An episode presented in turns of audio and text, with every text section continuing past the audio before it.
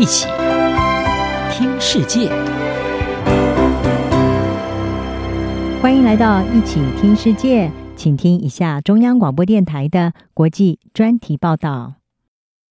俄国总统普京的头号反对者纳瓦尼一月底被捕入狱之后，过去一个月在俄国点燃规模空前的抗议烈火。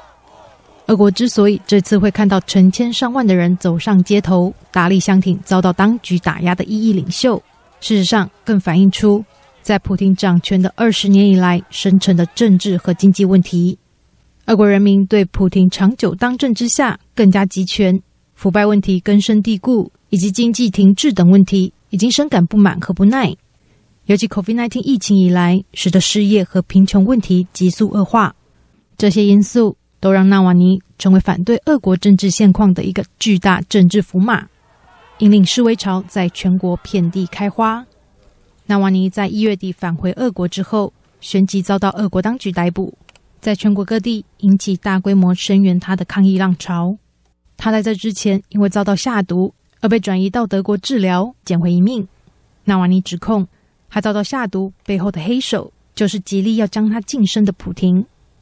在被捕之后，纳瓦尼已在二月初被以违反假释条款和诈欺罪名遭判刑三年半，接着面临当局一连串的指控，包括涉嫌诽谤。纳瓦尼表示，这些子虚乌有的罪名，再再展现普亭极力要铲除反对声音。纳瓦尼之所以成为克里姆宫的眼中钉，主要是因为近年来他和盟友。对俄国精英阶层的财富来源展开调查，并公布在社群媒体之上，此举挑中政商人士的敏感神经，也让他成为俄国的头号反对派领袖。纳瓦尼被捕，罕见在俄国各城市引起大规模抗议。远东的滨海大臣海森威也同样看到抗议浪潮。一名十八岁的大学生表示，正是因为在纳瓦尼身上看到俄国未来有改变的希望。因而首次走上街头。俄罗斯目前停滞不前，他现在没有办法为进一步的经济和政治发展提供任何前景。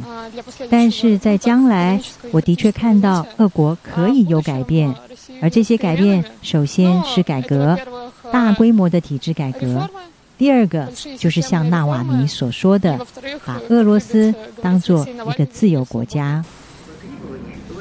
更迫切的问题是，去年疫情以来重创俄国的经济，人民却看不到政府及时和足够的援助，这也加深民众对当前政治的不满。疫情以来，许多人面临失业或者薪水被减少，已经负担不起到超市购买食物和生活必需用品。一名在慈善团体等待领取食物的退休人士，就表达了对政府的失望，认为俄罗斯这个富有石油的国家。经济发展成果却被企业寡头独享，而政府也无法对人民提供足够的援助。我希望国家提供我们援助，像是食物券，像所有文明国家一样。俄罗斯联邦不是穷国，我们卖石油，我们卖天然气，有很多的寡头企业，物质价值是由老年人创造出来的。但是最后，他们却夺走了我们的财富。此外，普亭近年来不断扩大总统权力，以及国内的人权记录持续恶化，也遭到大力批评。根据国际特赦组织的报告，普亭当政之下，言论和集会自由权利都在法律中持续受到限制，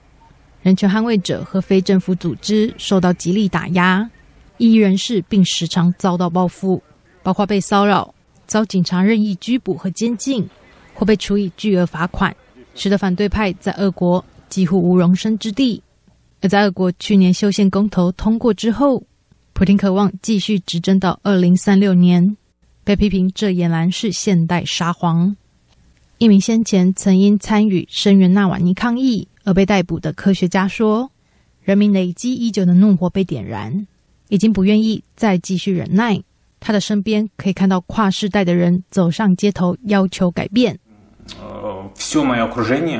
我身边的人，很多人和我有相同的看法，相同的兴趣。他们都很热衷政治，也支持这样的想法，也就是我们需要改变，而且不分年纪，可能是我八十岁的奶奶，也可能是我的朋友，或者是我认识的年轻人。纳瓦尼目前仍持续被关押，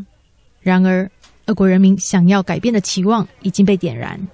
当局若无法回应人民的期待，将会让普亭未来想要持续执政的企图受到重大挑战。央广编译张雅涵报道。